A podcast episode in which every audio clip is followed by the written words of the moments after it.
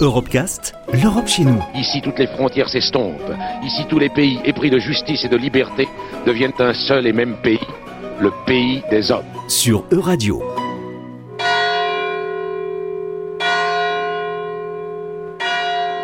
Ce ne sont pas les cloches de Pâques, mais bien les fèves de l'Épiphanie qui nous intéressent aujourd'hui.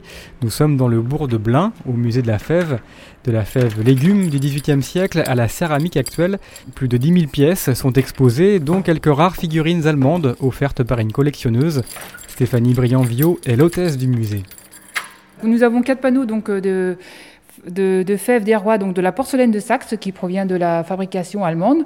Donc euh, nous avons une botte avec euh, la tête de Napoléon euh, dedans en fait. C'est une petite fève qui est de 1900 et qui va dans les 2000 euros à peu près. Donc c'est vraiment la fève qui est faite en série limitée. Donc les quatre panneaux que nous avons vraiment des, fabrications allemandes, c'est des fèves qui, sont cotées qui peuvent aller de, de 100, 100 euros jusqu'à 2500 euros. Suite à la guerre, nous, en tant que Français, on ne pouvait plus acheter des fèves en, Allemagne. Donc, il y a eu trois grosses fabriques euh, du côté de Limoges qui se sont mis à faire de, la fève en porcelaine. Donc, ça a été Ranque du Congé, La Plagne et Limoges-Castel. Et puis ensuite, eh ben, dans les années 52-60, euh, est apparue une autre matière qui était le plastique.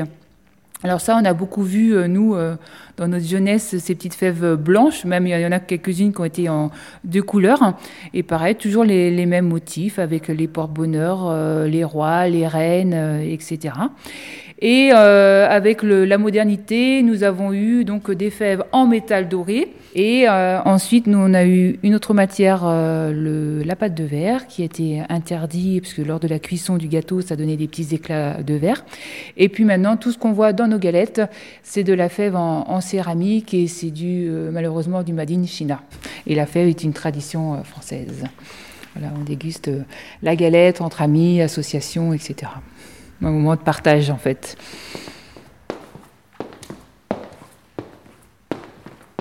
À l'origine, la fève, c'est un, légume euh, qui date dès l'Antiquité, hein, qui était euh, mangé euh, par les peuples à l'époque. Et donc, ça a aussi le symbole de fécondité et de bonheur, même ça ressemble à un fœtus d'enfant.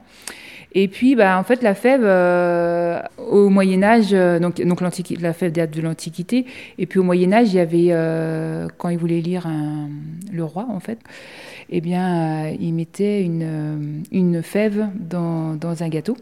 Et même au départ, il mettait même une pièce d'or.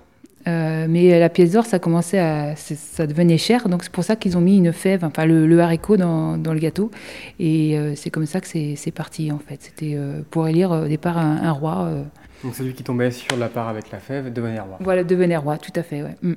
Par le sort en fait, c'était un, un, tirage au sort. Si on avait la, la fève, ben on était roi, voilà. Et donc euh, ensuite, euh, on l'a remplacé, euh, ce petit légume, par une figurine en porcelaine donc en 1874.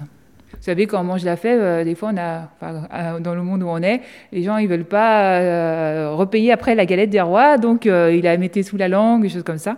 C'est pour ça qu'on a mis une petite figurine en porcelaine, elle était sûre de, de ne pas l'avaler et de ne pas tricher, voilà. J'aime la galette, savez-vous comment